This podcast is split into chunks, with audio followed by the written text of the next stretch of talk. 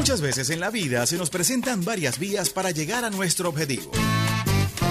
Y ella todas las mañanas nos muestra la mejor y la más acertada. No te me vas a escapar. Decidida. Derrotamos al diablo en la calle. Espiritual. Con la bendición del comandante eterno, del comandante supremo de la Revolución Bolivariana, Hugo Rafael Chávez Frías. Y sin pelos en la lengua. No vamos a permitir bochinche. Quien se coma la luz, muchachos, ¿qué pasa? Isbemar Jiménez nos dará las herramientas precisas para tomar una Nosotros sí estamos muy claros, vía alterna. Sobre todo en la mañana. Todos los lunes, miércoles y viernes, desde las 6 y 30 de la mañana, nos nutrirá con análisis y con el toque tropical que la caracteriza. Besitos de coco con piña, qué rico. Vía Alterna. Transmitido por Salsa Caribe 102.3 FM y el Sistema Radio Nacional de Venezuela. Con Vía Alterna.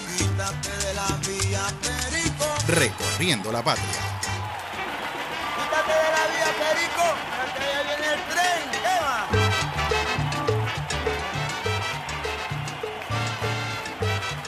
Días, usuarios y usuarias del Sistema Radio Nacional de Venezuela. Hoy es viernes, el 15 de octubre del año 2021 y estás en sintonía de la mejor vía de todas tus mañanas, vía alterna en la consola, Alexander Brazón y quien les habla hasta ahora, Isbemar Jiménez, con una lluvia de besitos de coco con piña para iniciar este viernes con el pie izquierdo y la mano en el corazón como siempre esperando contar con la bendición de Dios, con la bendición del comandante eterno, el comandante supremo de la Revolución Bolivariana, Hugo Rafael Chávez Díaz, quien nos acompaña todos los días desde el cuartel 4 de febrero, cuartel de la montaña, con su llamarada eterna. Llamarada que es escoltada por la gloriosa Milicia Nacional Bolivariana y por millones de venezolanos, quienes todos los días ratificamos nuestro juramento de lealtad. Hablamos de lealtad hablamos de Eliezer Reinaldo Otaiza Castillo, ejemplo de lealtad absoluta al comandante Chávez, al pueblo, a la constitución de la República Bolivariana de Venezuela, lealtad absoluta como soldado a la Fuerza Armada Nacional Bolivariana, lealtad absoluta al presidente obrero y chavista Nicolás Maduro Moros. Les recordamos a los usuarios y usuarias del Sistema Radio Nacional de Venezuela que estamos transmitiendo desde Caracas, cuna del Libertador, Reinatel Guaraira Repano, a través de la 91.1 RNB informativa y la 103.9 FM activa de frente, primer canal juvenil de la Revolución Bolivariana. Saludando a nuestras emisoras regionales, locales, RNB Anzuate y RNB Región Central, RNB Zulia, RNB Táchira, RNB Los Llanos, RNB portuguesa y más de 80 señales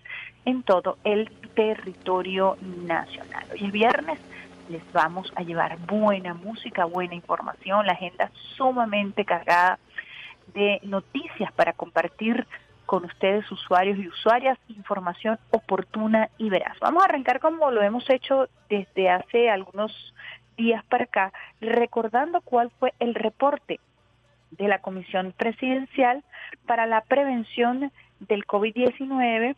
El día de ayer lo hizo público la presidenta de la Comisión Presidencial, Delcy Rodríguez, a través de su cuenta en la red social Twitter, Delcy Rodríguez B. La Comisión Presidencial para la Prevención, Atención y Control de la COVID-19 informa al pueblo de Venezuela que en las últimas horas se detectaron 1.350 nuevos contagios en el territorio nacional, todos los casos de transmisión comunitaria. El Estado que este jueves registró la mayor cifra de nuevos contagios es La Guaira, atención La Guaira, con 350 contagios activos en 10 parroquias, le siguen las entidades de Caracas con 179, Miranda 165 y Bolívar 139. Lamentablemente, en las últimas 14 en las últimas horas, perdón, 14 venezolanos fallecieron a causa de la COVID-19. Esta comisión y todo el gobierno bolivariano expresa sus condolencias a los familiares y amigos. Estamos a 578 días de pandemia en Venezuela y estas son las estadísticas generales. Total de contagios 388.743 pacientes recuperados con una tasa de recuperación del 95%, 368.854 casos activos actuales 15.208. Total de fallecidos 4.681. En la región capital se debe maximizar el cuidado y no relajar las medidas de bioseguridad para así cortar la propagación y disminuir los contagios comunitarios. Desde el gobierno del presidente Nicolás Maduro trabajamos sin descanso para la prevención y protección del virus. Muy importante recordar siempre las medidas de bioseguridad. Hoy es el Día Mundial de la Higienización de las Manos, 15 de octubre.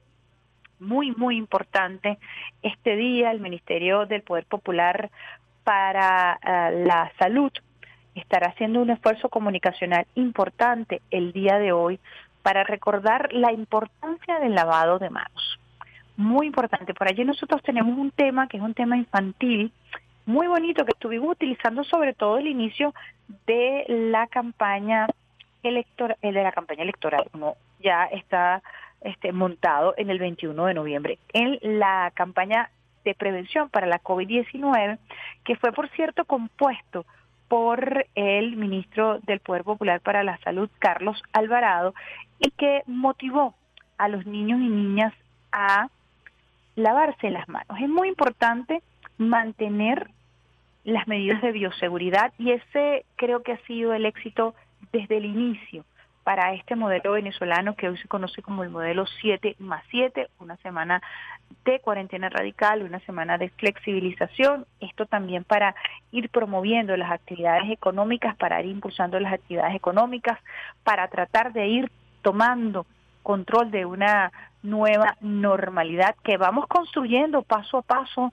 día a día, en función de la evolución precisamente de esta pandemia. El día de higienización de las manos fue decretado por la Organización de las Naciones Unidas y hoy se celebra en el mundo destacando la importancia precisamente en medio de esta pandemia para mantener eh, estas medidas de bioseguridad que impiden el contagio. Recordemos que el virus puede quedarse en nuestras manos y luego nosotros nos pasamos la mano por los ojos, nos pasamos las manos por la boca y llevamos el virus a nuestro cuerpo. Así que Día Mundial del Lavado de Manos, 15 de octubre. Hay que sobre todo motivar a los niños y niñas a que asuman esta práctica. Recordemos que la variante Delta, es la variante que está circulando en estos momentos en Venezuela, eh, es la variante que más circula en el país y que más circula en todo el mundo. Es una variante que está afectando a los niños.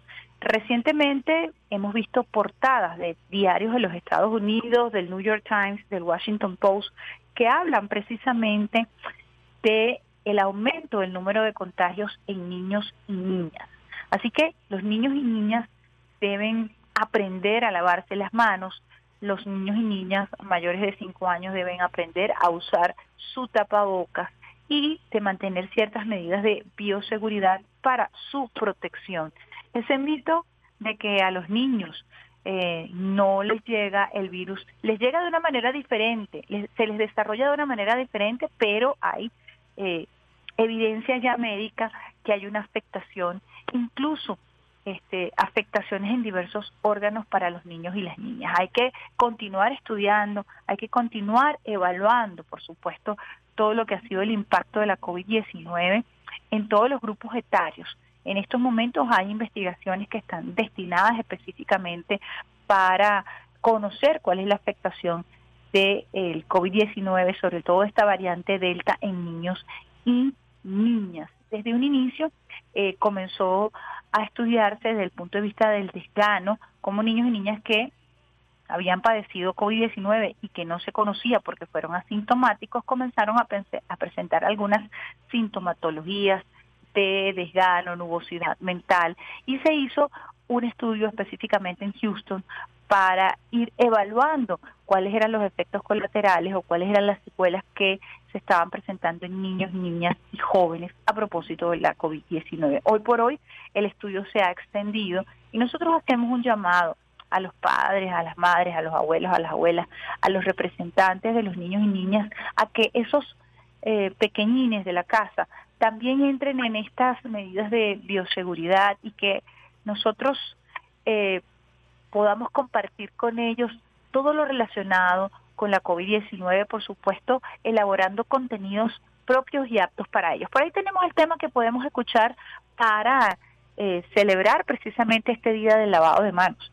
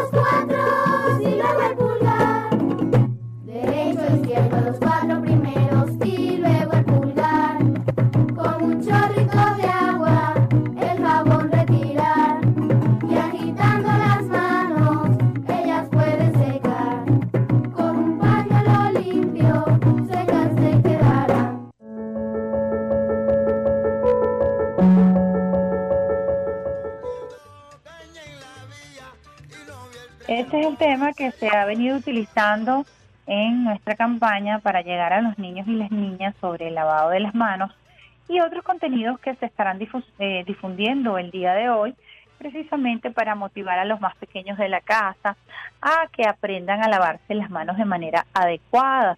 Fíjense cómo narra la técnica palma con palma con palma con palma, ¿verdad? Y luego el dorso y entre los dedos esta canción de verdad es muy, muy pedagógica.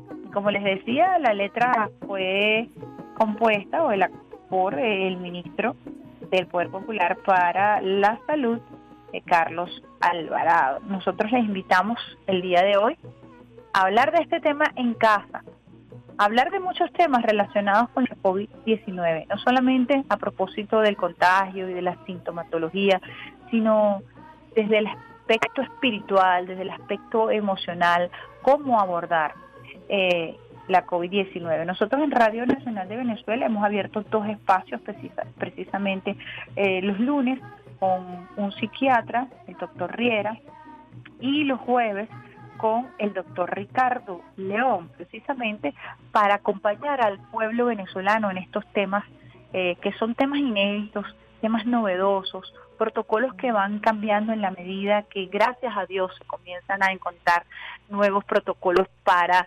eh, por supuesto, disminuir la carga viral y para atender todo el cuadro médico que está relacionado con la COVID-19. Nosotros tenemos que hacer un amplio trabajo pedagógico, de comunicación, de información oportuna y veraz para acompañar a nuestros usuarios y usuarias desde el Sistema Radio Nacional de Venezuela y en general para acompañar a la población venezolana. Recordemos entonces que hoy es el día del lavado de manos y que vamos a estar haciendo, por supuesto, hincapié en este tema. Vamos a otro pausito musical. Yo quería hoy arrancar el viernes con los cantos de faena. Hay muchos cantos de faena, ya puedes bajar la corazón para nosotros conectar con el otro tema, gracias, pulpo. Hay muchos cantos de faena, tenemos los cantos de ordeño, son espectaculares, tenemos los cantos de las lavanderas y tenemos los cantos de pilón. Yo particularmente crecí con los cantos eh, de pilón y hoy vamos a compartir con ustedes un hermoso canto de pilón para arrancar esta mañana de hoy viernes 15 de octubre del año 2021 y lo vamos a hacer con Guillermina Ramírez, canto de pilo.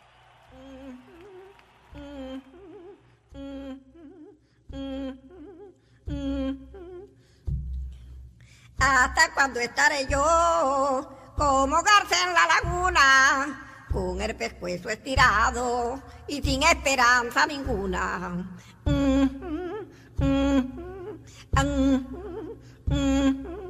Hasta cuando estaré yo como cachicamo en cueva y esperando tu palabra y de aquí no me voy sin ella.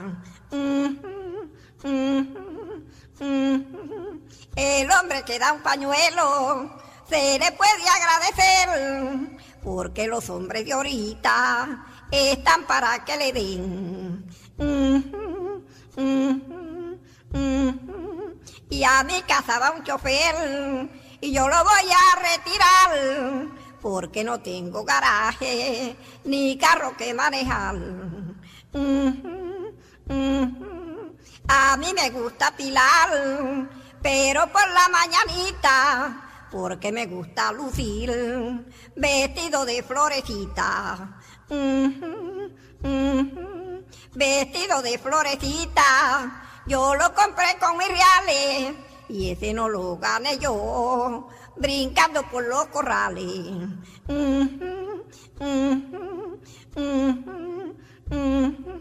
Muchacho, dile a tu madre que le mando a decir yo que yo no tengo marido porque ella me lo quitó. De lo de Pablo para abajo, está una señorita honrada y ya ha tenido siete novios y sus padres sin saber nada. Esa mujer se ha creído que yo le tengo recelo y si yo la llego a agarrar, la doblo como un pañuelo. Y esa mujer se ha creído que en el mundo no hay más hombres que se mantiene celándolo y yo vivo tan conforme.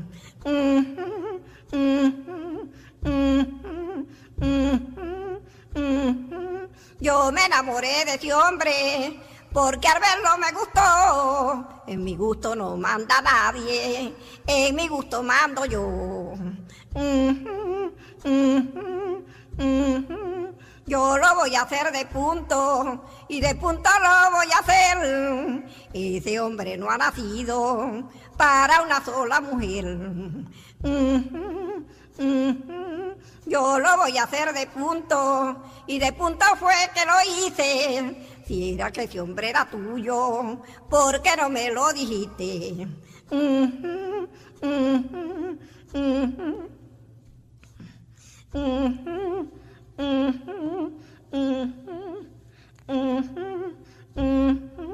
Y el día en que tú me veas contenta con tu vecino, que me parta una centella y que me lleve un remolino.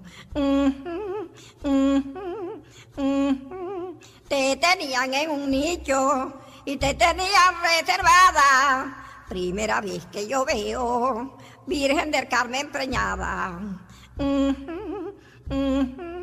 Tómate el agua de Mara con la hoja de Guajira, que se lo tomó tu hermana y no se le dio barriga.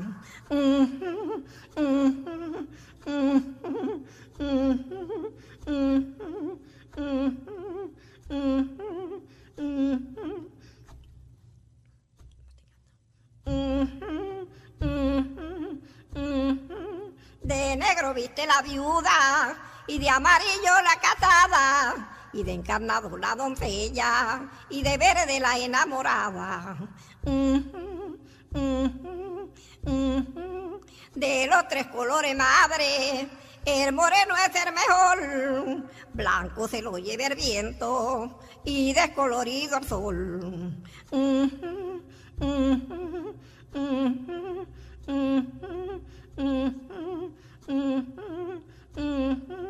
Tan bueno como camina, como te das tu gran tono. Por eso es que los muchachos te llaman la pate mono.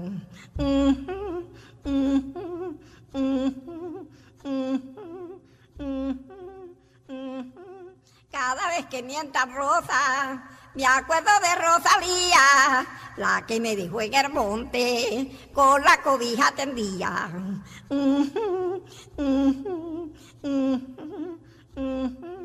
Cada vez que mientan rosa, me acuerdo de una que amé, tanto como me quería y tan mal como le pagué.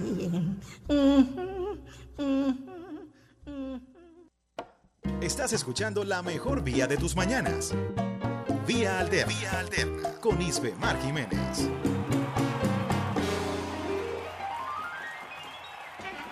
Quítate de la vía, perico. Mira que allá viene el tren. ¿Qué va?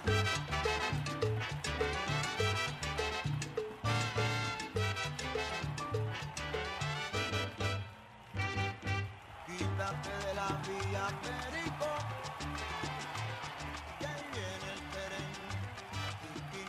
7 y 24 minutos, la mejor vía de todas tus mañanas, vía alterna por aquí, por el Sistema Radio Nacional de Venezuela, 91.1, R- eh, RNB informativa y 103.9 activa de frente, primer canal juvenil de la Revolución Bolivariana. Por allí se encuentra Peter Carrión, también en la cabina.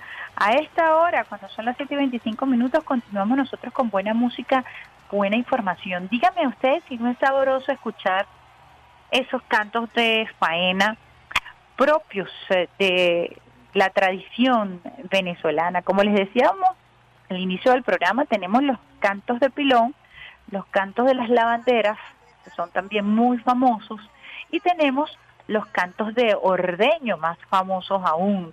Yo quería compartir con ustedes estos cantos que además son patrimonio de nuestro país y que hablan de esa visión extraordinaria de nuestras mujeres y de nuestros hombres que van cantando mientras van trabajando.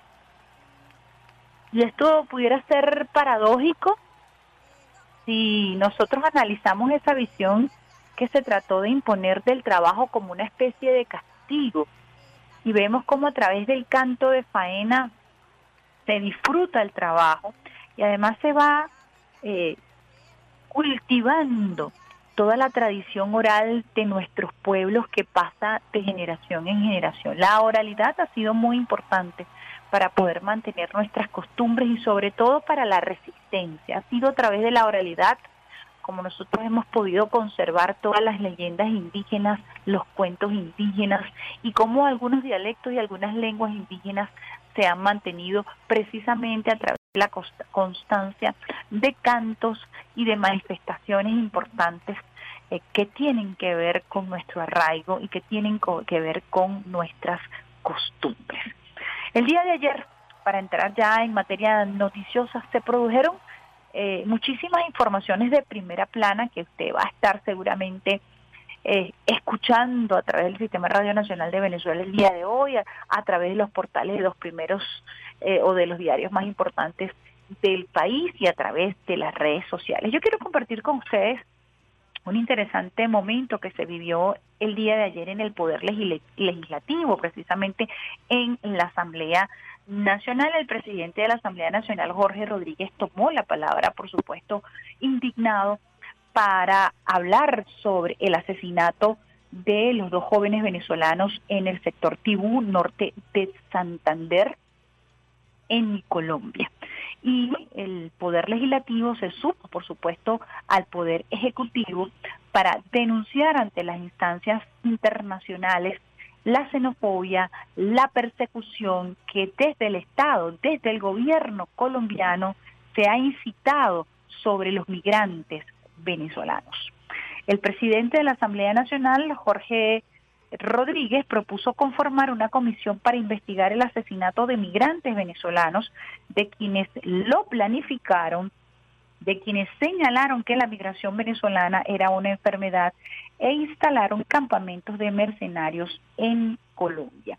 Muy importante porque no solamente esta comisión va a investigar este hecho puntual, abominable, que le parte el alma a los venezolanos y a las venezolanas, sino que va a estudiar, analizar, a investigar todos los hechos de persecución y de xenofobia en contra de los migrantes. Recordemos que incluso vocerías de gobiernos eh, locales y el propio Iván Duque señaló en algún momento que no se iba a vacunar, por ejemplo, a los migrantes venezolanos y después tuvo que recular. Pero la alcaldesa de Bogotá, la señora Claudia, habló abiertamente de perseguir y de crear una, una brigada en Bogotá para perseguir a los migrantes eh, venezolanos, achacándole su fracaso como alcaldesa en el tema de seguridad a los migrantes venezolanos. Había comportamientos xenófobos por parte del Estado colom- colombiano y eso es público y notorio. Por eso que el día de ayer eh, Jorge Rodríguez, presidente de la Asamblea Nacional, eh, dijo que solamente no se iba a investigar este hecho eh, muy triste, muy conmovedor y muy indignante para los venezolanos del asesinato de los dos niños que ayer eh, se hizo público a través de las redes sociales que no hay ninguna prueba de que aquellos niños estuvieran cometiendo algún delito o estuvieran robando en aquella ferretería, cosa que si hubiera sido cierto, evidentemente no justifica bajo ningún concepto el asesinato vil de estos niños. El presidente de la Asamblea, Jorge Rodríguez, recordó cómo Julio Borges dijo que la migración venezolana era una enfermedad y que debía ser atacada como tal. A su juicio, es un plan que busca degradar la vida de los compatriotas venezolanos desde Colombia y desde los países que en algún momento conformaron lo que fue el macabro eh, grupo de Lima, se promovió una migración para luego atacar a nuestro gentilicio. Recordemos que el presidente Nicolás Maduro Moros el día de ayer incluso ratifica la creación eh, de un plan especial del Plan Vuelta a la Patria, reactivar un plan especial del Plan Vuelta a la Patria para traerse a todos los migrantes que están siendo víctimas de la xenofobia y de la persecución. Reciente hubo un vuelo de Conviasa que trajo a los migrantes chilenos que fueron eh, realmente maltratados, eh, cuyas pertenencias fueron eh, quemadas, fueron vejados y el presidente Nicolás Maduro Moros ordenó un vuelo especial desde Chile para traerse precisamente a ese grupo de, de venezolanos. Así que entonces Jorge Rodríguez recordó precisamente como Julio Borges dijo que la migración venezolana era una enfermedad y que debía ser atacada como tal, a su juicio es un plan que busca degradar la vida de los compatriotas venezolanos. Esas declaraciones de Julio Borges no se nos pueden olvidar porque inmediatamente de esas declaraciones como comenzó proceso de persecución en contra de la mujer venezolana, de la un, proceso de degradación en contra de la mujer venezolana, el aumento de femicidios en el continente latinoamericano, específicamente en aquellos países en donde estaban llegando los venezolanos y las venezolanas. Así que nosotros tenemos que alzar nuestra voz y acompañar al Estado venezolano en estas denuncias que se harán en diferentes instancias internacionales y sobre todo hacemos un llamado a la ACNUR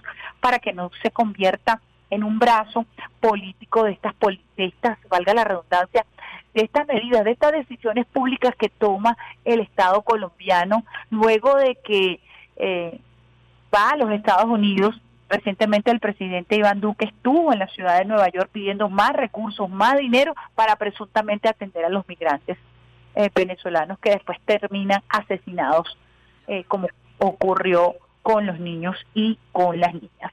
En repudio del asesinato de los dos adolescentes venezolanos en Colombia, la Asamblea Nacional acordó enviar un mensaje de solidaridad a la familia de los adolescentes asesinados, denunciar las acciones de Iván Duque destinadas a promover el odio contra los migrantes venezolanos y respaldar las acciones del presidente Nicolás Maduro de elevar la denuncia ante las instancias internacionales para determinar la verdad, responsabilidad y sanciones por la grave violación de los derechos humanos, acciones a las cuales se adhiere la Asamblea Nacional. Recordemos que eh, la vicepresidenta ejecutiva Delcy Rodríguez anunció que Venezuela demandará Iván, a Iván Duque en la Corte Penal Internacional por delitos de lesa humanidad, por delitos de exterminio, según el artículo 7 del Estatuto de Roma. Esa será una de las acciones que tomará el Ejecutivo Nacional. Fue anunciado por la vicepresidenta de la República Bolivariana de Venezuela, Delcy Rodríguez, y la Asamblea Nacional va a secundar estas acciones eh, que tienen que hermanar a todos los venezolanos y las venezolanas. Ese acuerdo de crear una comisión para investigar estos hechos y a los responsables que han promovido el odio y la xenofobia en contra de los migrantes venezolanos fue aprobada el día de ayer por unanimidad. Y es que los venezolanos de manera unánime debemos repudiar esas eh, políticas xenofóbicas que se han trazado desde algunos países de extrema derecha o que están gobernados por la extrema derecha. El caso específico de Colombia, el caso de Chile. Estuvimos eh, siendo víctimas de ataques eh, realmente muy dolorosos en Perú y nosotros no vamos a olvidar. No vamos a olvidar porque nos duele cada venezolano y por eso el presidente Nicolás Maduro Moros les abre los brazos a los venezolanos y las venezolanas que quieran regresar a su país. Para eso ha dispuesto precisamente el plan Vuelta a la Patria, para que todos aquellos connacionales que quieran regresar a su país lo hagan en condiciones dignas y de manera gratuita. Nosotros, por supuesto, eh, no solamente nos solidarizamos con los familiares, por supuesto, de estos niños y niñas, ayer entregaron los cuerpos y fueron recibidos, por ejemplo, en el caso del niño eh, que era de la etnia Guayú, su cuerpo fue recibido y fue eh, sepultado según el ritual eh, de los hermanos Guayú en un momento muy emotivo y muy doloroso que registró la periodista Madeleine García en su cuenta en la red social Twitter y que le ha hecho un seguimiento. Con ella estuvimos conversando el miércoles eh, pasado y con ella pudimos intercambiar incluso algunos de los testimonios de los familiares que pedían justicia no solamente para el niño Alexander, sino que pedían justicia para todos aquellos que son perseguidos en esa zona del Catatumbo, en esa zona que hace frontera con el norte de Santander y que además ha sido una zona eh, tradicionalmente, ha sido una frontera con muchísima movilidad. Históricamente ha sido una frontera en donde los guayú además tienen un propio concepto de territorialidad. Ellos se desplazan, los guayú, colombianos, venezolanos, de manera libre por ese territorio porque para ellos es un mismo territorio, un poco para recordar eh, precisamente ese concepto de confederación y ese concepto de territorio que tenían nuestros indígenas y que se conserva aún hoy en esa región del Catatumbo. Así que continúa el Estado venezolano exigiendo justicia para este caso y otros tantos casos que han sido denunciados. Por ejemplo, Wilfredo Cañizares, que es un defensor de los derechos humanos y que viene trabajando específicamente en la zona del norte de Santander y quien denunció el, el asesinato de estos niños venezolanos y quien dio a conocer primeramente la nacionalidad. Indicó a través de su cuenta en la red social eh, Twitter, eh, mostrando una foto de seis jóvenes niños venezolanos dijo lo siguiente, esto fue el día de ayer, estos niños fueron retenidos por hombres armados en La Gabarra en diciembre del 2018. Todos tenían nacionalidad venezolana. ¿Dónde están? Están con vida. ¿Qué ha hecho el Estado colombiano para recuperarlos? Son denuncias que hacen los defensores de los derechos humanos eh, y que van a ser compiladas, además, para que Venezuela pueda armar un expediente en contra de Iván Duque y sus políticas de exterminio en contra de los migrantes venezolanos. Vamos nosotros a hacer una pausita musical y lo vamos a hacer con un tema inédito de un amigo, de un compañero, de un gran músico venezolano que el día de ayer nos hizo llegar un tema, una gaita, a propósito del, del gentilicio, a propósito de nuestra nacionalidad y a propósito también de la gaita, eh, que es un género que ya está comenzando a sonar en todo el territorio nacional, que suena durante todo el año en el estado Zulia y que nos habla de la Navidad, pero que también nos habla, la gaita tiene una gran tradición para hablar de el gentilicio, de nuestra venezolanidad. Vamos a escuchar este tema, que lluevan bendiciones, en la voz de Gerardo Valentín.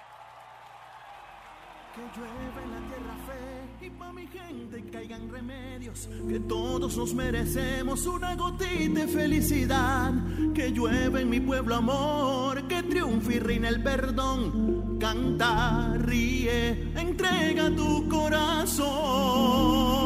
Que lluevan bendiciones para que que hará crecer. La pasión del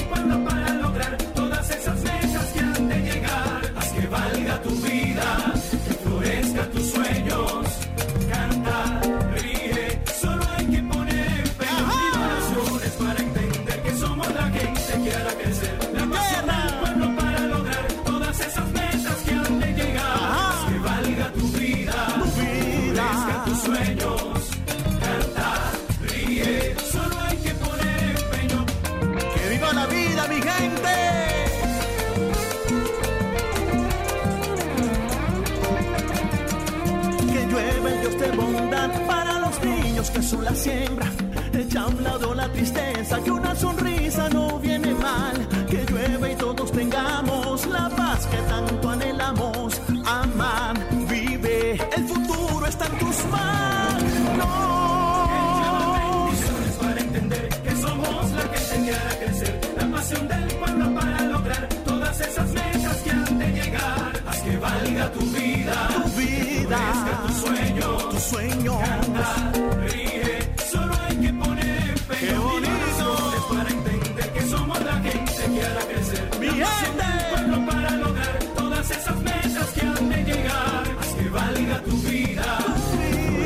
sueños. Canta, ríe, solo hay que poner empeño.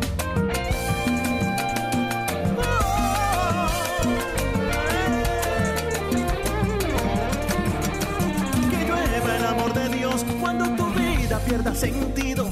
Recuerda que en el camino Él nos protege y no fallará.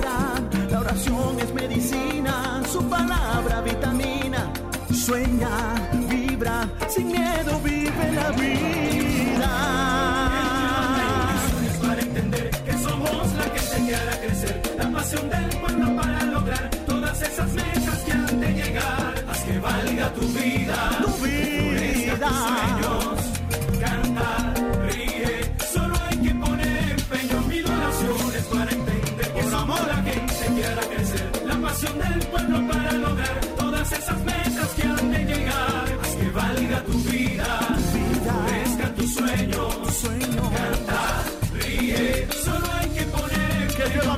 Bendiciones para ti, para mí, para aquel niño que camina.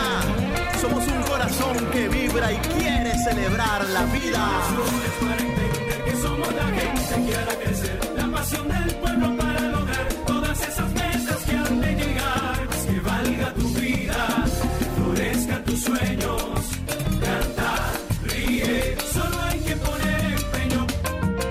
País hermoso, lleno de miles de bendiciones. Así que canta, ríe, vive.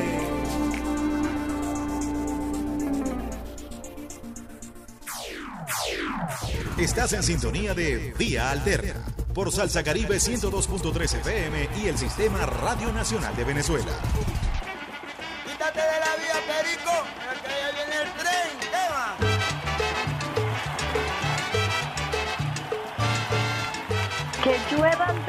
Bendiciones. Estábamos escuchando este hermoso tema que ya está empezando a sonar en el sistema Radio Nacional de Venezuela. Desde el día de ayer está sonando en nuestro canal juvenil y a partir de hoy estará sonando en RNB Informativa para promover a nuestro talento nacional. Pero este tema especialmente, Joyce Mar Jiménez, se lo dedico y se lo dedico con muchísimo amor a todos nuestros migrantes a ese pueblo venezolano que por razones económicas fundamentalmente decidió salir de su país y que hoy está siendo maltratado y perseguido. Esta es tu tierra y aquí van a llover y llueven bendiciones, así que tienes derecho de cantar, de reír, de encontrarte con tu pueblo a propósito de estas navidades.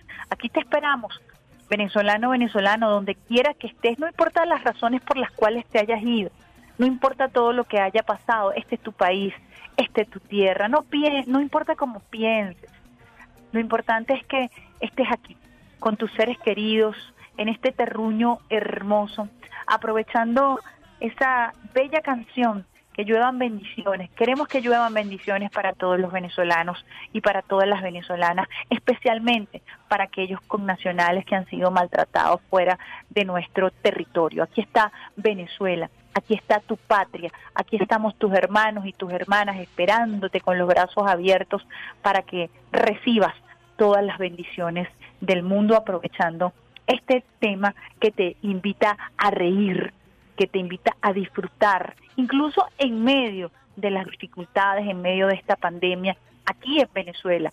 Vamos a encontrar juntos el camino, vamos a encontrar juntos la salida. Que lluevan bendiciones en la voz de Gerardo Valentín para darnos fuerza y para motivarnos esta mañana de hoy viernes 15 de octubre. Les decía que mucha información que compartir con ustedes y que nosotros tenemos la obligación de difundir y de mantener sobre la palestra, de mantener sobre el escenario de la opinión pública.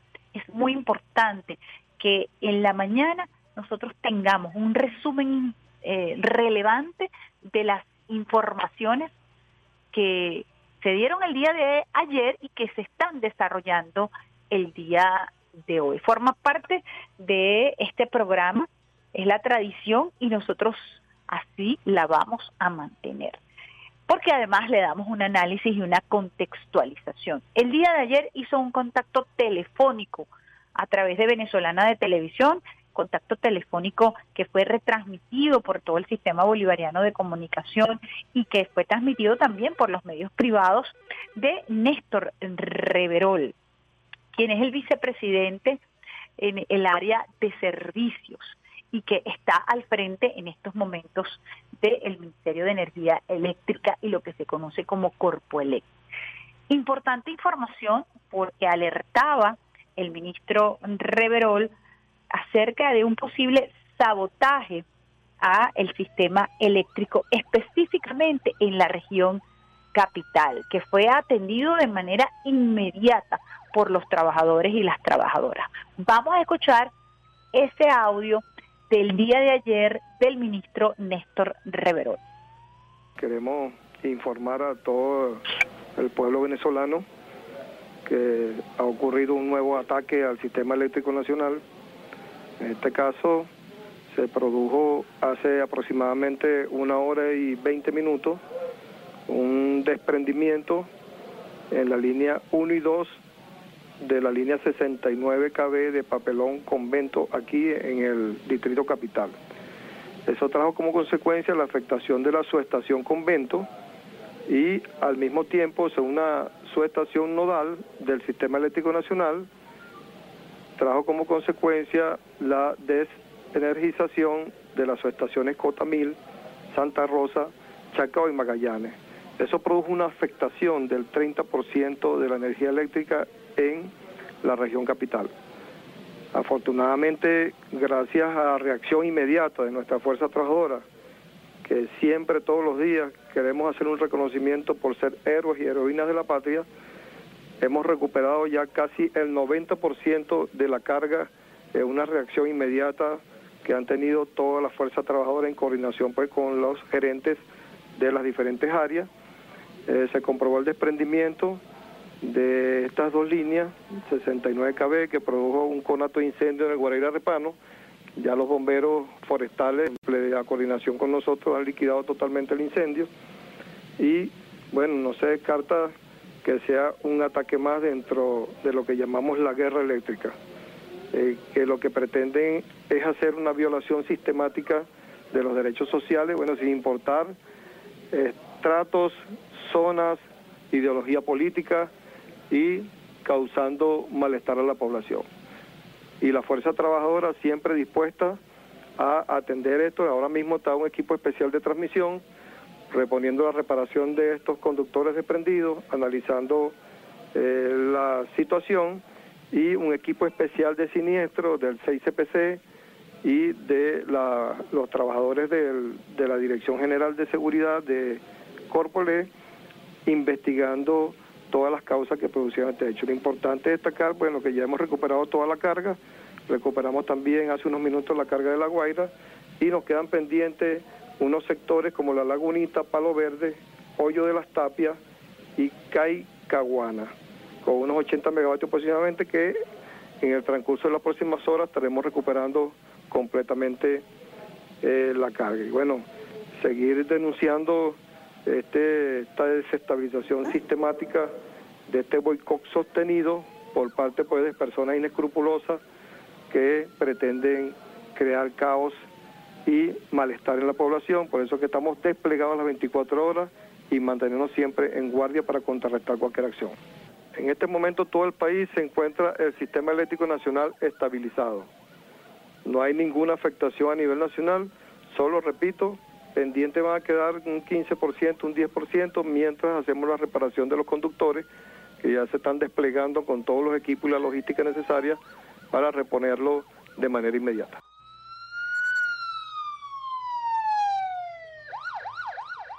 Estábamos escuchando entonces la primera intervención que se hizo del ministro Néstor Reverol el día de ayer en la mañana para alertar, eh, mañana a mediodía, ya entrando el mediodía, para alertar precisamente acerca de esta guerra eléctrica, de este ataque sistemático al sistema eléctrico nacional que se dio específicamente en la región capital.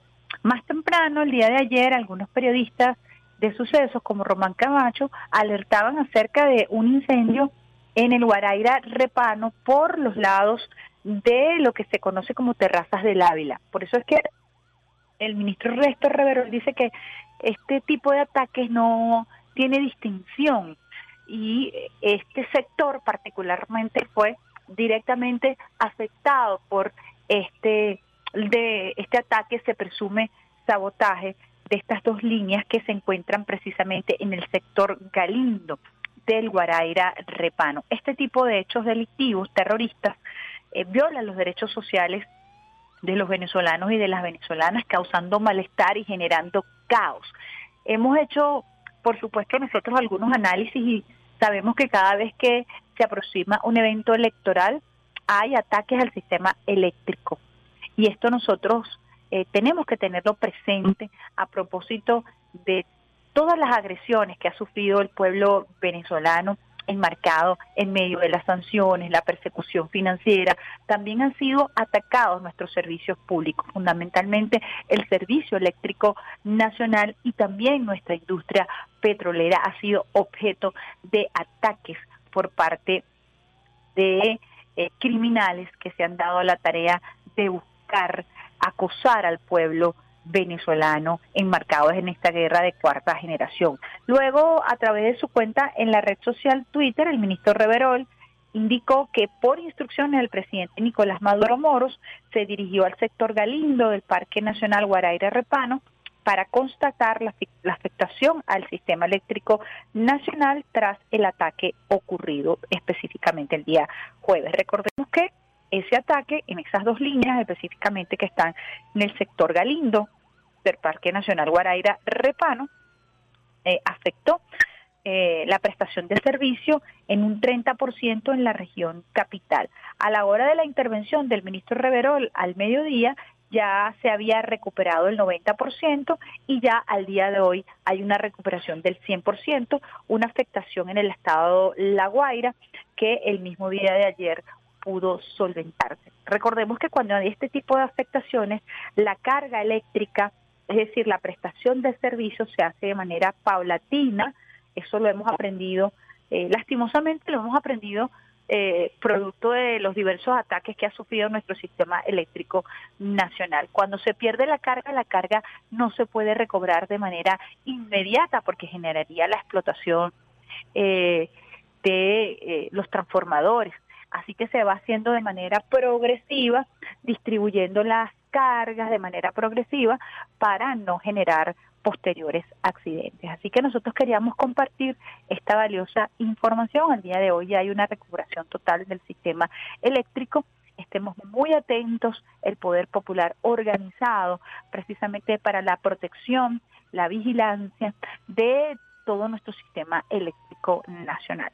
Vamos a nuestra pausita eh, musical, como lo hacemos siempre, en vía alterna, porque este, este programa se trata de buena música y mejor información y queremos compartir con ustedes a esta hora un temita sabroso para hoy viernes. Buena Vista Social Club, el cuarto de Tula.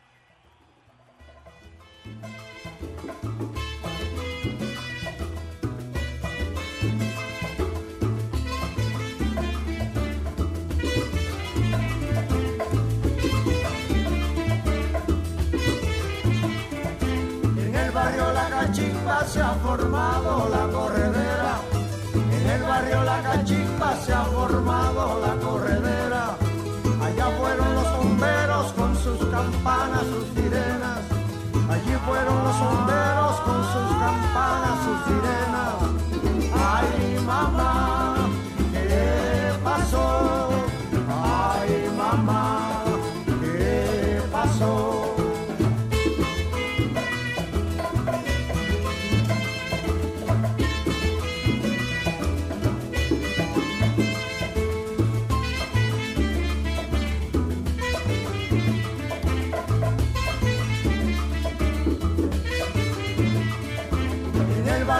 Cachimba se ha formado la corredera. En el barrio La Cachimba se ha formado la corredera.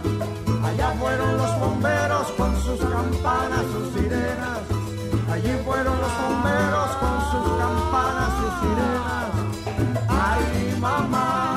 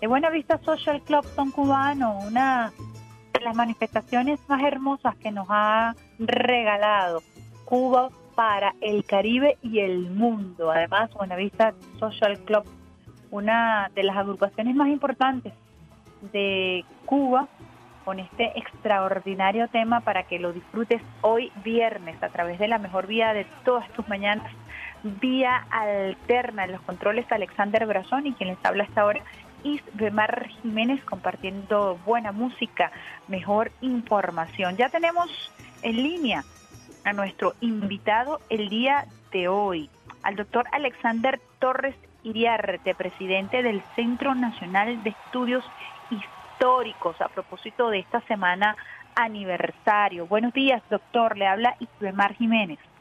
Hola, Ismar, buenos días a ti y a toda la gente de Vía Alterna y bueno, mucho ánimo y mucha energía. Nos quisiera que nos hablara un poco de esta semana aniversario y de la importancia de este Centro Nacional de Estudios Históricos para este momento político, además que nos ha tocado vivir desde la llegada del comandante Chávez en una especie de redescubrimiento de la historia, un abordaje totalmente diferente a lo que la historiografía eh, oficial nos había dado. Y quisiera que usted como historiador nos hablara de la importancia de este centro nacional. Bueno, gracias por la pregunta. Empecemos por lo último, es decir, el Centro Nacional de Historia, ahora Centro Nacional de Estudios Históricos, es hijo de la revolución bolivariana. Fue prohijado y defendido por el ala protectora de nuestro comandante Hugo Chávez Frías, ¿verdad? Hace exactamente este domingo 17 de octubre, 14 años. El Centro Nacional de Historia nació el, el 17 de octubre de 2007, ¿no?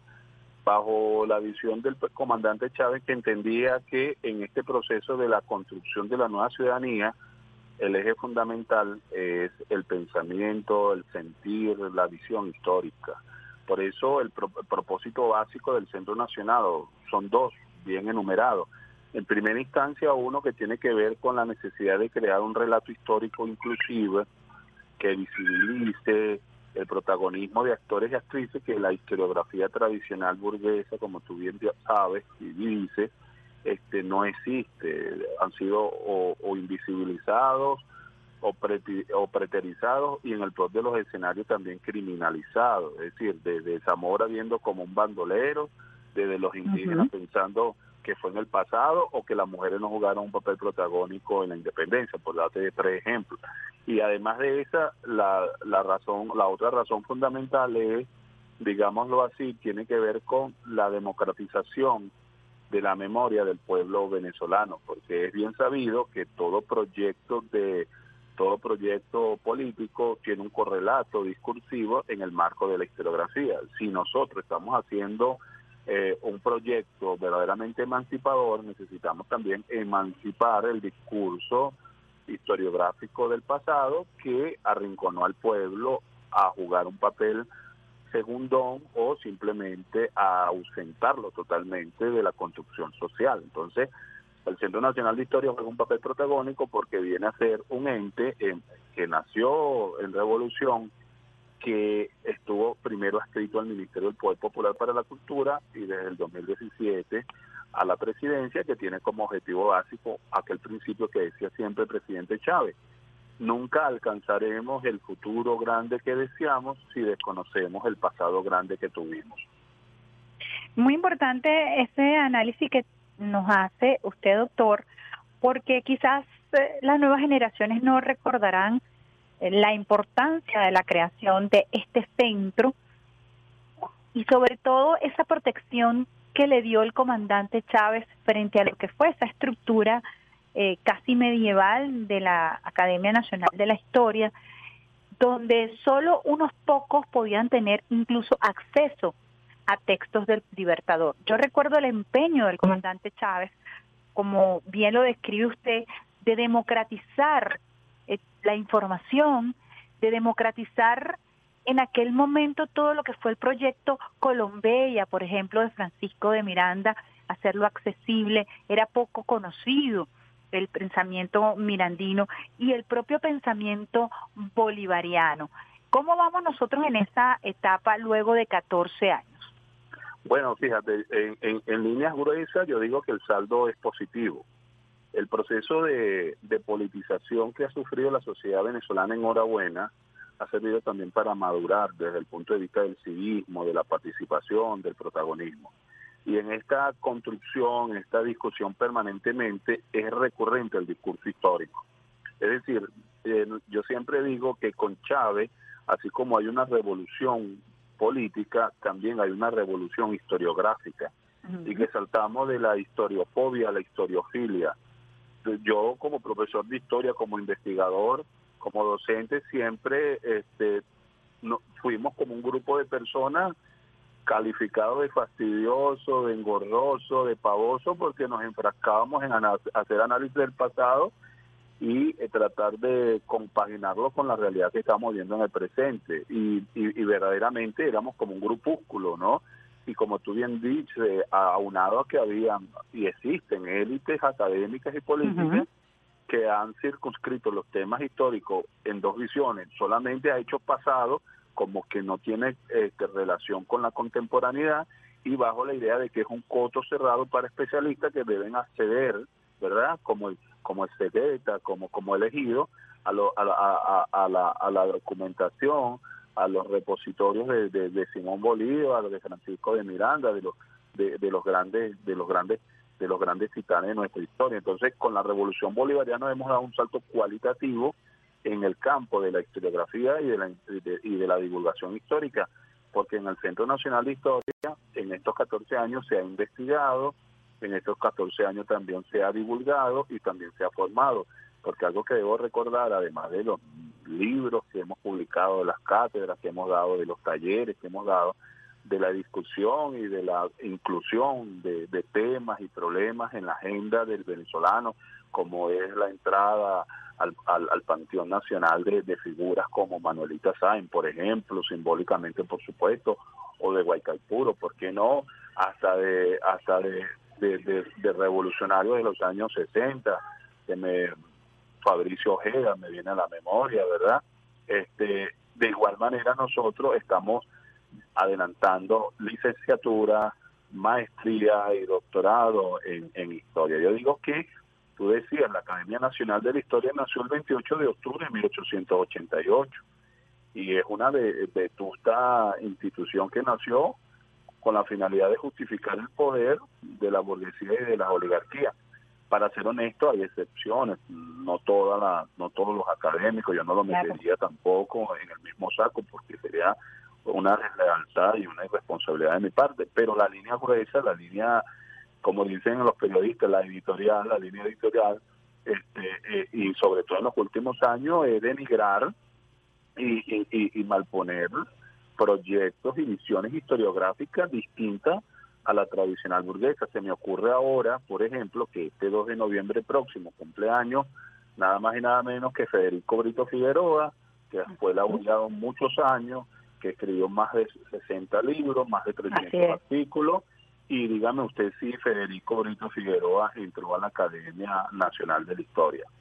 Es decir, no porque fue un confeso marxista, no porque fue un militante comunista y nunca se rajó bajo una concepción histórica donde el protagonismo estaba en el pueblo. La élite que hagan su protagonismo desde la élite con, sus, con su lugar de enunciación elitesco, porque ese es su trabajo como, como clase dominante, pero, pero lo que lo que apostamos por las transformaciones sociales no le podemos hacer el trabajo a, lo, a, lo, a, los, a, a los dominantes de siempre. Entonces, ahí, ahí habla de, cómo está sesgada esta institución, insisto, sin desconocer que hay personas tan importantes o estuvieron personas tan importantes como por ejemplo Ramón Tobar o el, maestro Mario Sanoja Obediente. Que, que, que, Mario Sanoja que además es muy importante para todo lo que te voy a preguntar o le voy a preguntar después que tiene que ver con esa comisión eh, que el presidente Nicolás Maduro Moro solicitó para la investigación del genocidio indígena.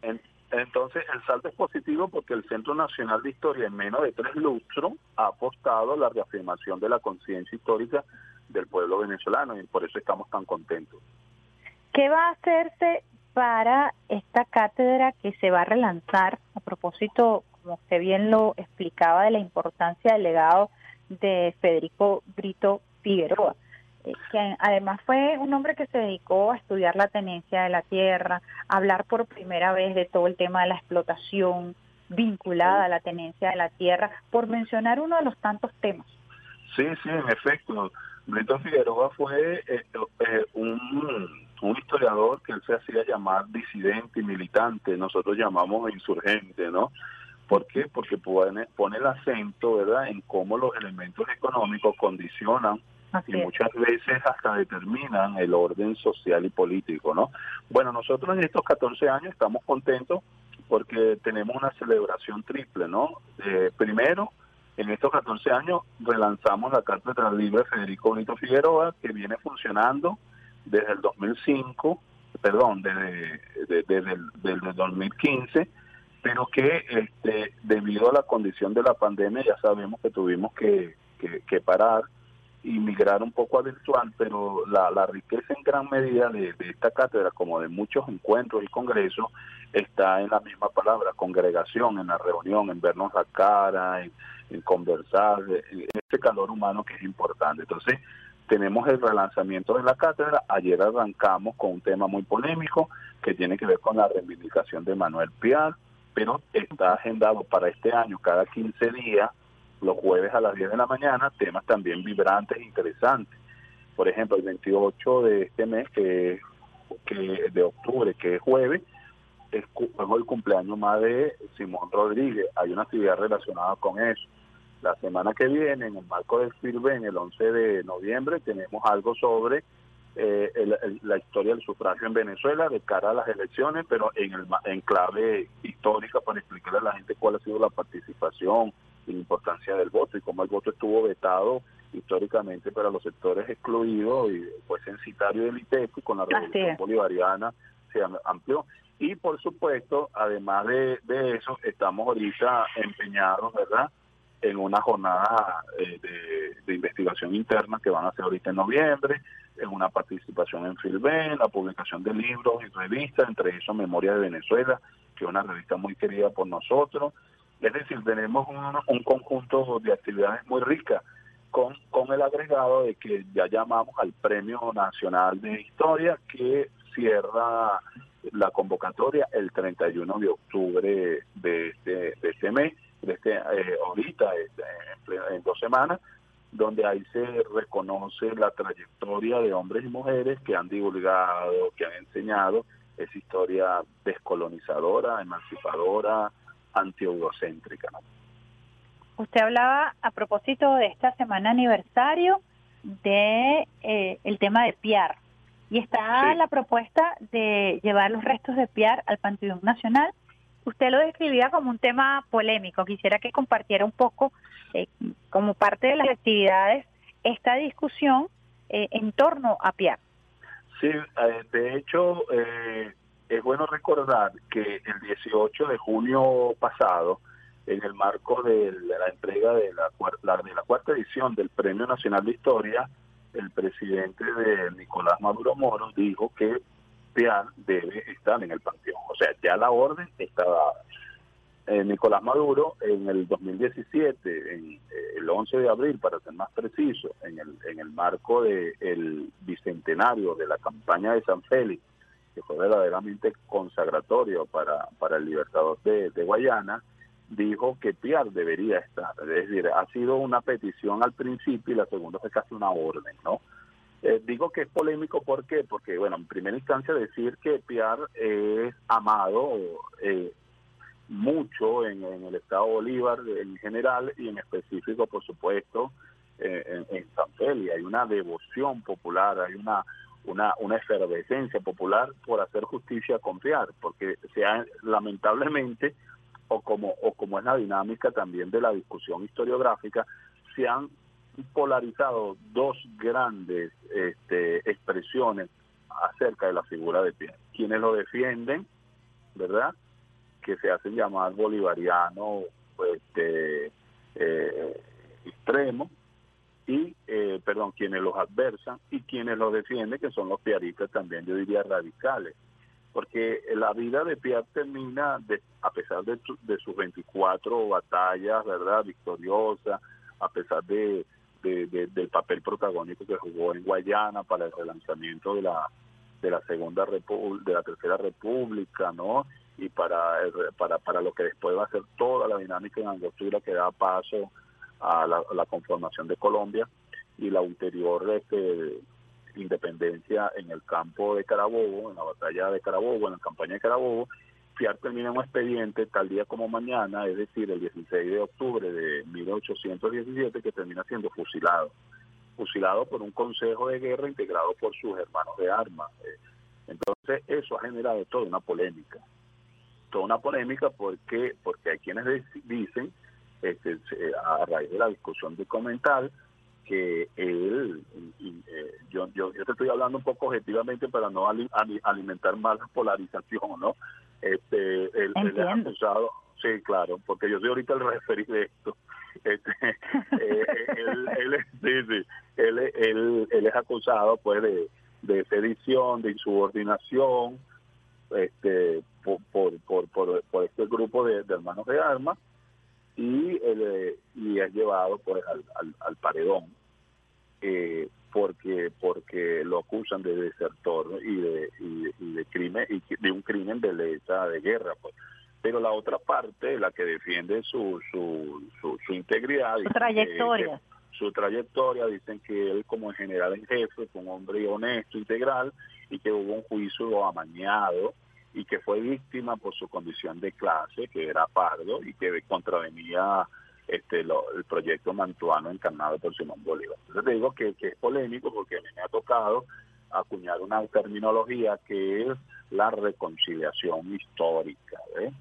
Es decir, sin negar, sin, sin culpabilizar a Bolívar o culpabilizar a Piar por lo que ocurrió ese histórico el 16 de, septiembre, de octubre de, de 1817, lo importante es que superando esa animadversión, nosotros hagamos una, recon- una reconciliación simbólica, dos hombres que, que apostaron al mismo proyecto de independencia, que jugaron un papel protagónico en la independencia, que fueron estratégicos para la liberación y el rompimiento con el nexo colonial, por desaveniencia, por desencuentro, por una situación que todavía sigue siendo objeto de discusión en la historiografía venezolana, tomaron rumbos contrarios y se enfrentaron.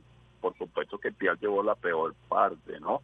Entonces, en su vida se han entretejido un, un conjunto de leyendas y, y entonces digo que, que es polémico porque eh, hay quienes están a favor de que entre a, a- a- al, al, al- al panteón, Al otros no. Y lo que yo sostengo es que la, el reconocimiento o la reivindicación de Piar al Panteón Nacional no, no, no debe ser bajo un discurso que malponga o subestime la figura del libertador. Y entonces aquí hay que ir al fino, ¿ve? para no herir susceptibilidades.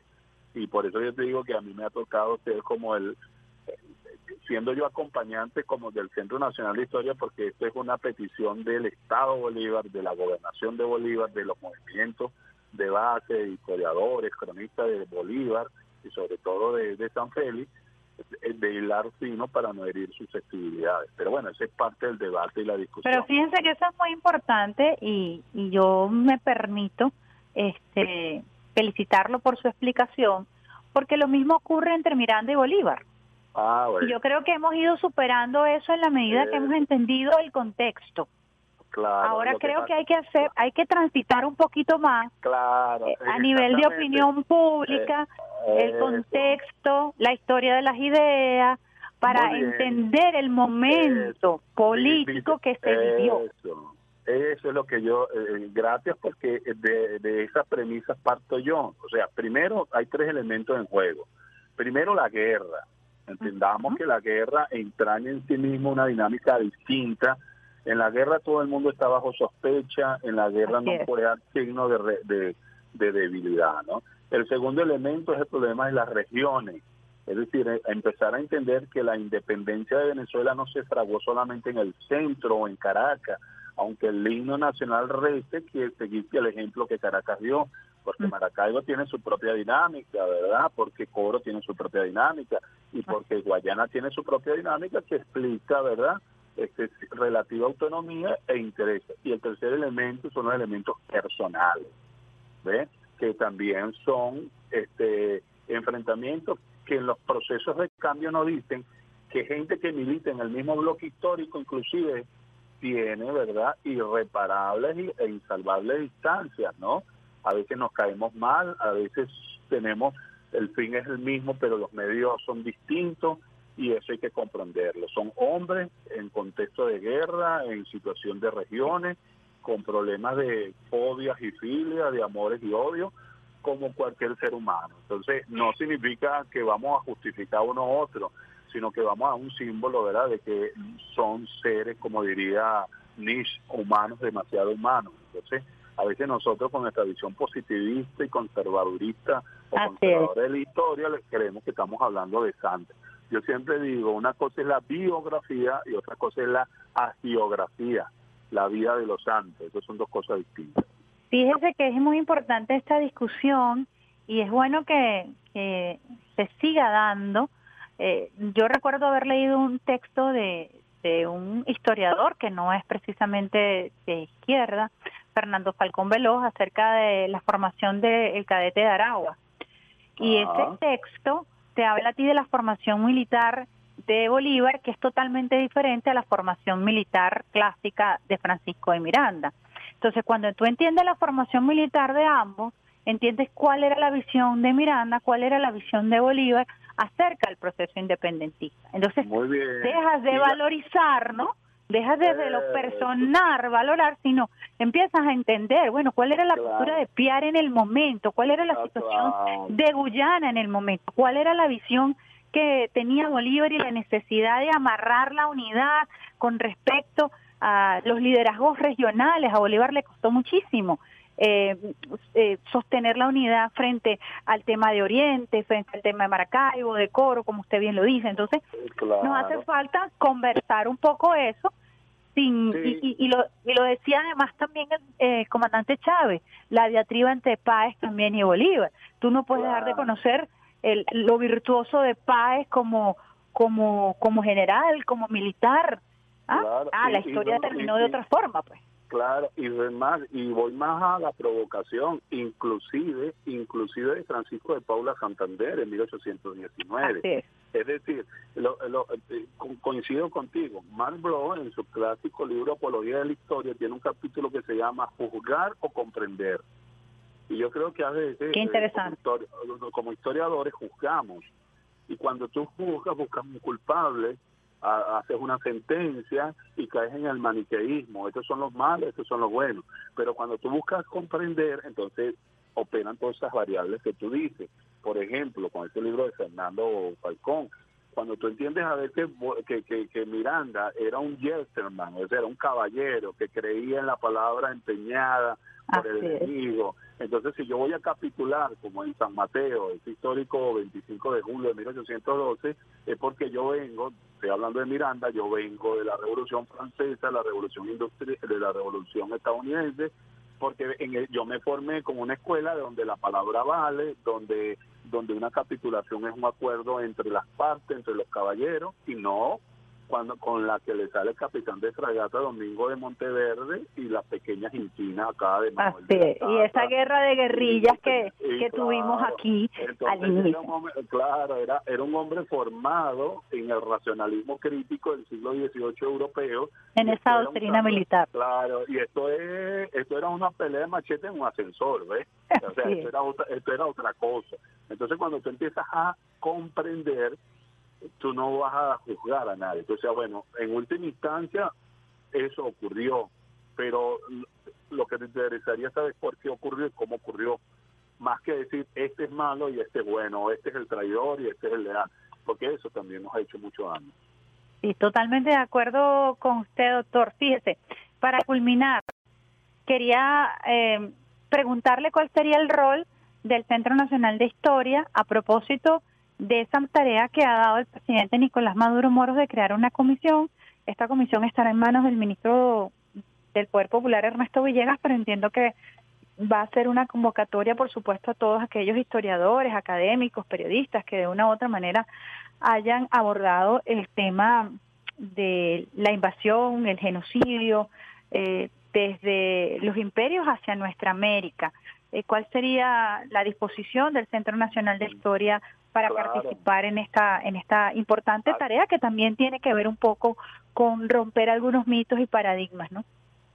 Bueno, no, totalmente de acuerdo. Eh, Está consustanciada con la razón de ser, con la filosofía, eh, con, con el leitmotiv de lo que es el Centro Nacional de Historia. Huelga decir que el Centro Nacional de Historia, como ente adscrito a la Presidencia de la República, tiene que fungir también como acompañante, ¿verdad?, de estas discusiones. Nosotros estamos a la orden a este, con, con, con alianzas de otras instituciones, como el recién creado Centro de Estudios Simón Bolívar, la Red de Historia, Memoria y Patrimonio, este, el Centro de la Descolonización. Es decir, aquí hay una batería muy buena de especialistas, de historiadores e historiadoras, antropólogos, antropólogas, cronistas, cultores populares que manejan al dedillo esta temática, porque vienen de la discusión de los no descubiertos, inclusive de los años 80 y 90, vienen desmantelando la tesis de, del, de- del- del Día de la Hispanidad.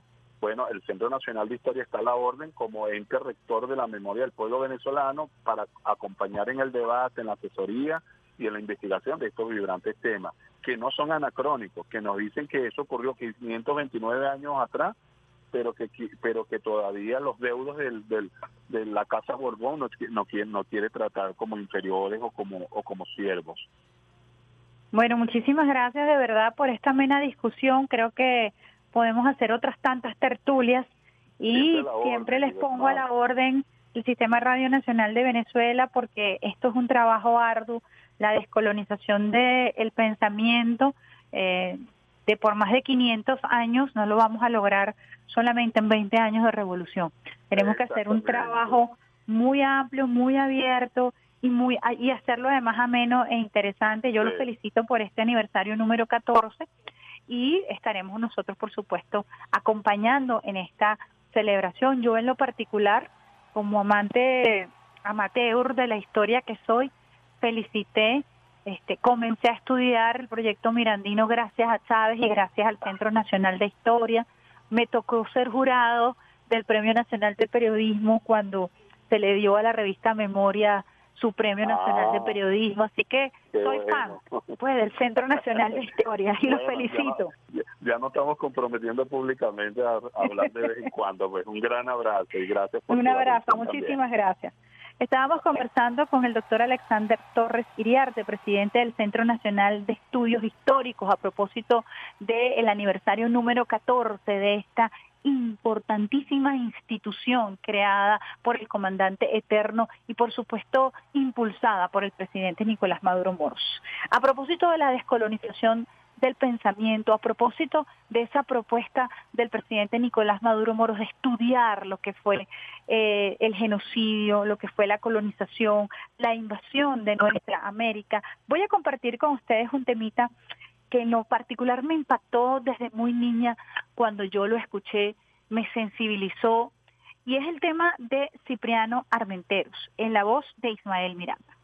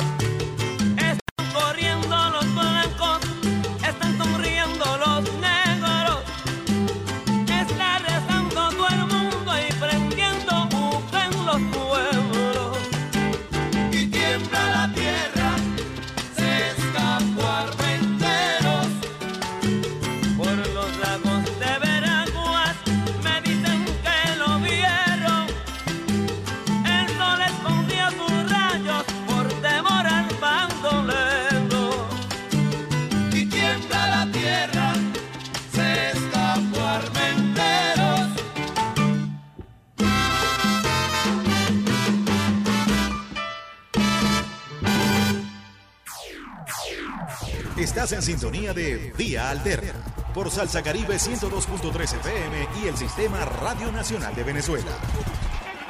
Quítate de la vía, Perico, que ya viene el tren. ¿Qué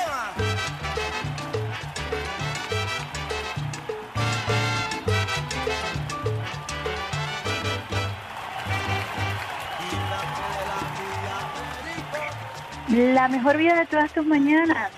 Por aquí, por el Sistema Radio Nacional de Venezuela, 91.1 RNB Informativa, 103.9 Activa de Frente, primer canal juvenil de la Revolución Bolivariana. En los controles, Alexander Brazón y quien les habla esta hora, Isbemar Jiménez, llevándote buena música, buena información, Cipriano Armenteros.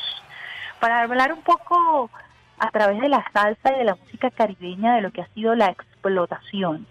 La salsa se dedicó por muchísimos años a tocar temas sensibles, eh, la salsa con contenido social que luego se le olvidó a Rubén Blades y a Willy Colón, pero que ciertamente tuvo un peso importante en nuestra América Latina en los años 80, en los años 90, al principio de los 90, sobre todo los años 80, eh, durante la Guerra Fría.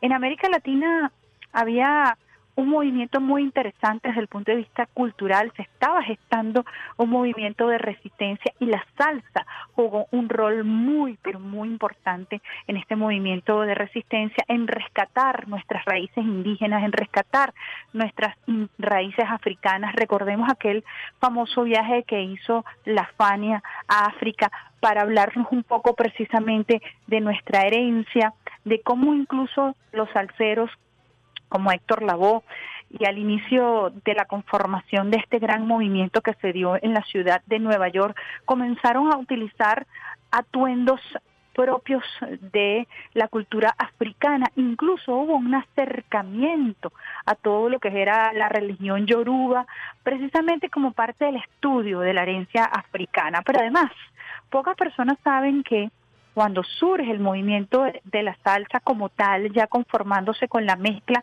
de todos estos ritmos, con la mezcla de la bomba, de la plena, con la mezcla del son cubano y con la mezcla del jazz estadounidense, son los afrodescendientes del Bronx y de Brooklyn quienes prestan precisamente sus teatros para sus teatros que estaban en condiciones paupérrimas, pero eran espacios en donde había eh, condiciones para cierta musicalidad.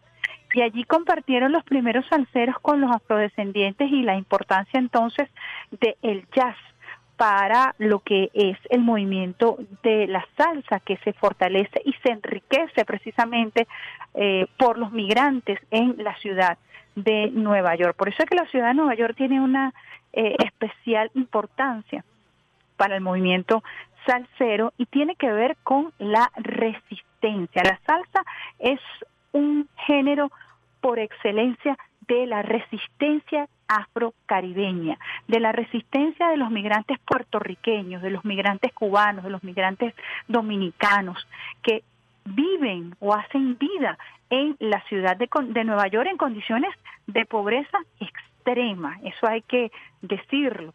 Y ellos con esa misión además que tenían de no olvidar sus raíces o las raíces de sus padres, quienes fueron los primeros que llegaron a esta ciudad, comienza este movimiento de salseros a hablar del guiso, de la forma de comer, de la forma de caminar, de la forma de vivir, de la forma de amar, eh, de la forma de eh, enterrar a nuestros muertos y toda una sonoridad y una musicalidad vinculada al latino, al caribeño en la ciudad de Nueva York. Así que cuando usted analiza algunas letras cuando usted analiza eh, algunos temas de los salseros, eh, de los compositores, de estos genios que nos dejaron tantos temas para debatir, va a encontrar eh, en lo profundo y en lo sonoro una ruptura, un género irreverente que se atrevió a colocar al instrumento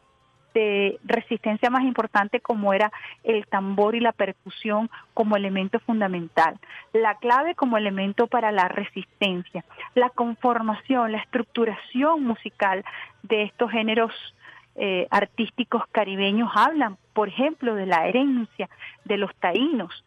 Eh, como lo explicábamos en algún momento, los taínos eran los indígenas que habitaban fundamentalmente entre Cuba, República Dominicana y Puerto Rico.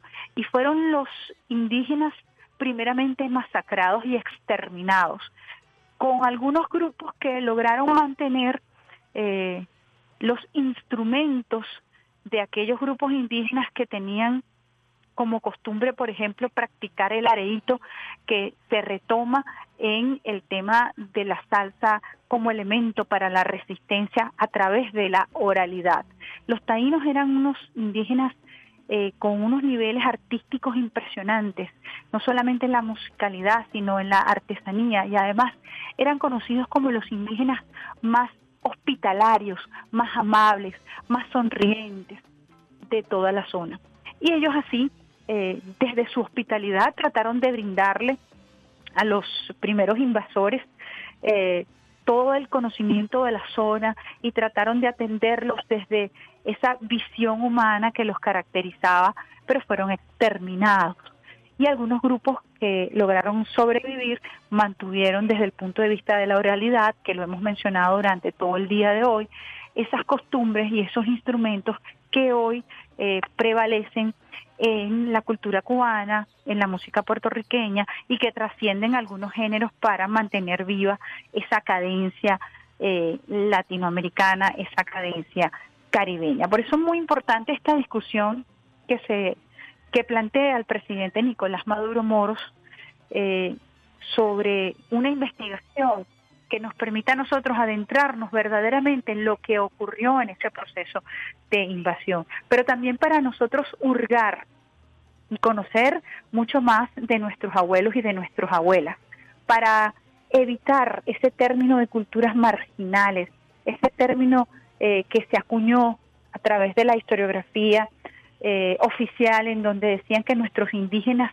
eran muy pobres en la cultura y que no tenían nada que aportar y que solamente este, logran convertirse en seres humanos a través de la evangelización. Yo recuerdo eh, como dogma que se aplicó en el sistema educativo durante muchísimos años, decir que los únicos indígenas que tenían un elevado nivel o un mediano nivel en Venezuela eran los indígenas eh, conocidos como los arahuacos, eh, que eh, hacían vida en la región occidental, específicamente en los Andes venezolanos, porque eran los indígenas que practicaban la agricultura con una técnica bastante desarrollada. Y cuando uno estudiaba el resto de las etnias, te hablaban de los caribes como cazadores, eh, por la caza y la pesca, que eran nómadas y que realmente no habían desarrollado una eh, cultura eh, lo suficientemente digna.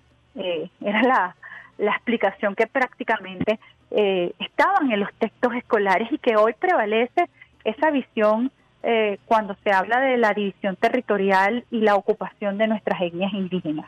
Con la llegada de la revolución comenzaron a florecer nuevas investigaciones, pero además se comenzó a trabajar, como lo decía el presidente del Centro Nacional de la Historia, en, se consideró el trabajo de eh, Federico Brito, eh, de Brito Figueroa, eh, que además hizo un trabajo extraordinario con el tema de la tenencia de la tierra, de los esclavos, de los indígenas, de la forma de comer y otros tantos textos como el de Mario Zanoja, que nos hablaba ya también de la cultura eh, agrícola, económica y toda la visión comercial que tenían nuestros indígenas, un trabajo serio que por años incluso incluyó el tema de la semilla.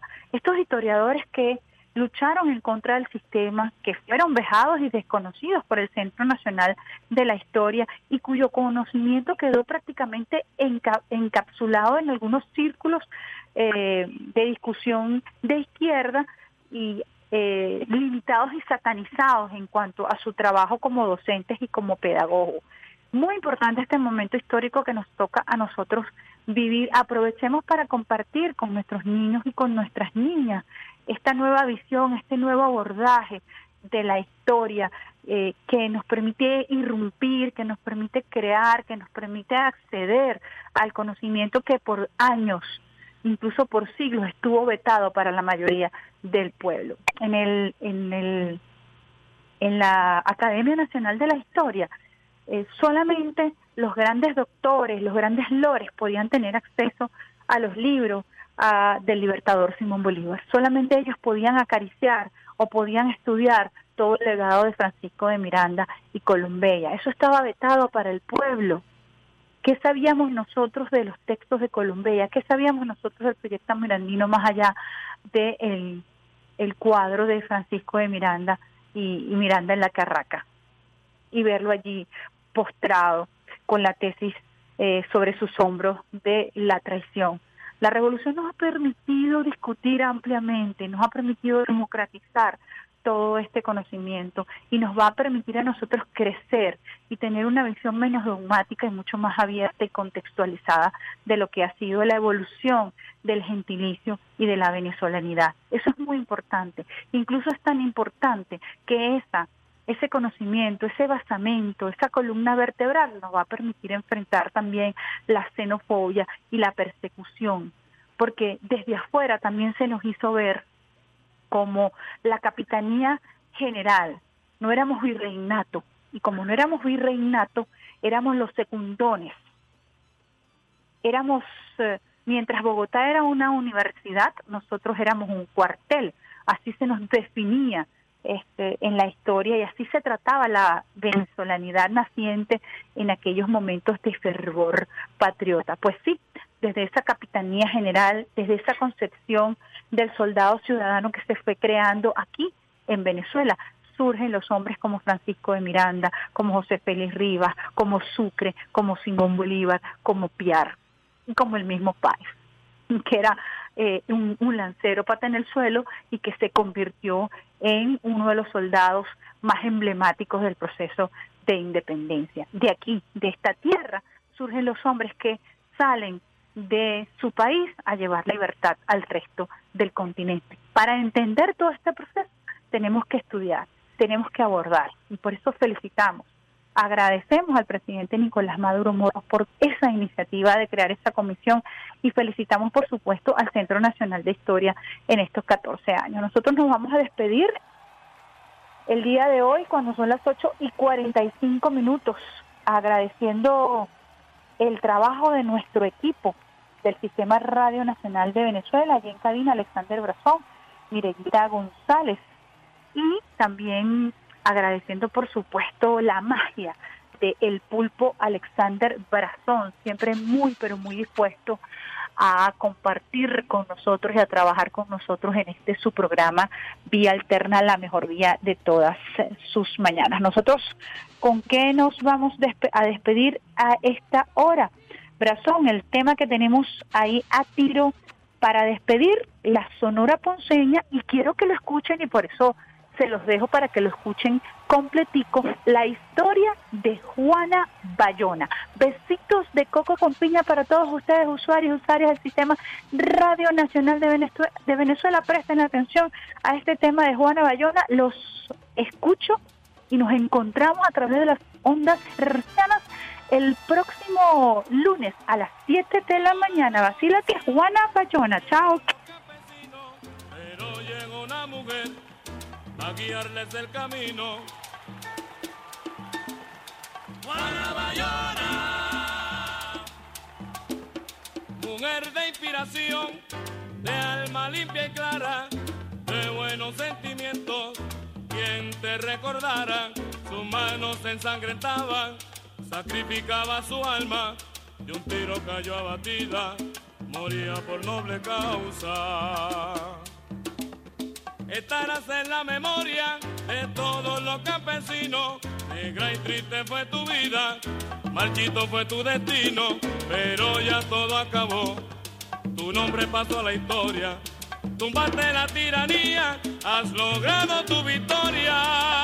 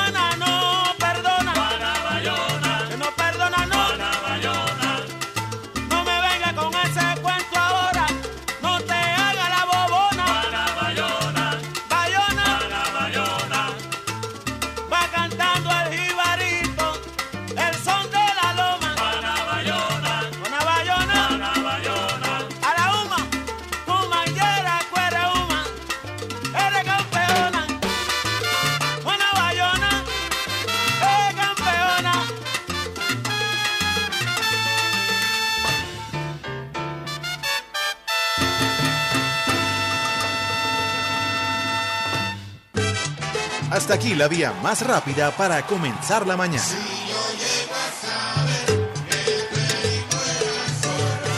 Esto fue Vía Alterna.